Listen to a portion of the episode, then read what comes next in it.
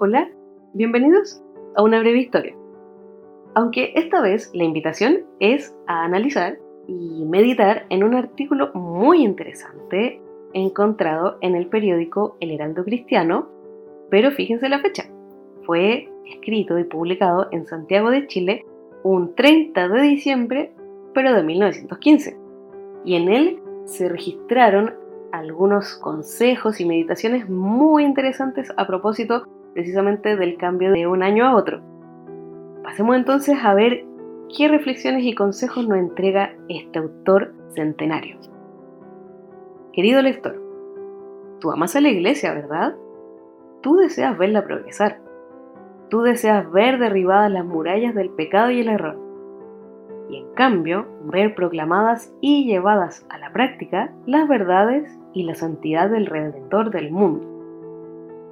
Estamos en los albores de un nuevo año y sin duda tú deseas que en 1916 sea un año de abundantes bendiciones para tu hogar y para tu iglesia. Voy a darte algunos consejos, los cuales si tú y yo los ponemos en práctica, redundarán en provecho y crecimiento espiritual y material de nuestro hogar y nuestra iglesia. Asiste a los cultos, tanto de predicación como de oración y experiencias, y toma parte activa en ellos procura venir a la hora anunciada y siéntate lo más adelante posible. Contribuye todo lo que puedas para el sostén de la obra. Recuerda que mientras eras católico romano, tú pagabas por los casamientos, bautizos o entierros. Tú ves que no se pide remuneración por los servicios del pastor. Tienes luz y bancos, y es muy justo y razonable que cada semana apartes un poco de lo que tú ganas y lo des con corazón alegre. No te olvides que los que siembran con escasez, con escasez segarán. Alimenta tu alma todos los días de tu vida. No seas perezoso. Lee cada día una porción de las Sagradas Escrituras y luego medita y ora. Esfuérzate en vivir cerca de Dios. No dejes pasar ningún día sin hacer algún bien en el nombre de Cristo o de hablar a alguna persona nueva del Evangelio toma mayor interés en la conversión de las almas. No odies a nadie, sino ama y perdona a los que te ofenden. No seas tropiezo ni motivo de escándalo para nadie.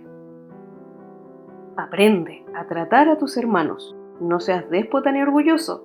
Sé humilde, cariñoso, lleno de amor para todos y siempre listo para servir. Sé valiente para rechazar y combatir el pecado en todas sus manifestaciones.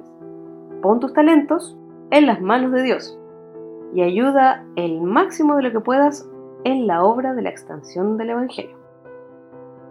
Si los miles de cristianos que vemos en el país nos propusiéramos en empezar el nuevo año con el firme deseo de llevar a la práctica estas palabras de consejo, 1916 sería un año excepcional en la historia del Evangelio. ¿Quieres hacerlo? Oh, yo creo que si quieres. Ánimo pues, empecemos desde ahora. Seamos fieles en nuestra divisa, tengamos fe en Dios y pidámosle su ayuda. Esto fue escrito por Moisés Torregosa, como ya hemos señalado, en la transición de 1915 a 1916 y resulta impresionante que a pesar de tener más de 100 años, son consejos e ideas que no dejan de tener relevancia y sobre todo esta exhortación que hace al final, ¿no es cierto?, ¿Qué pasaría si los creyentes pusiéramos por obra, ojalá todos aquellos consejos y reflexiones que nos propone el hermano?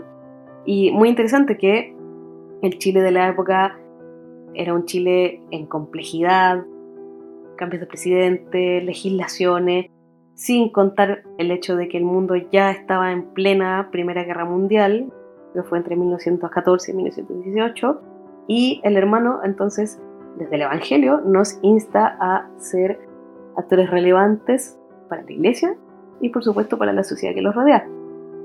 Así que una invitación, una reflexión y aquí rescatando la memoria histórica y los escritos de personas que vivieron mucho antes de nosotros e inspiradas por Dios, nos entregan estos consejos por escrito. Saludos.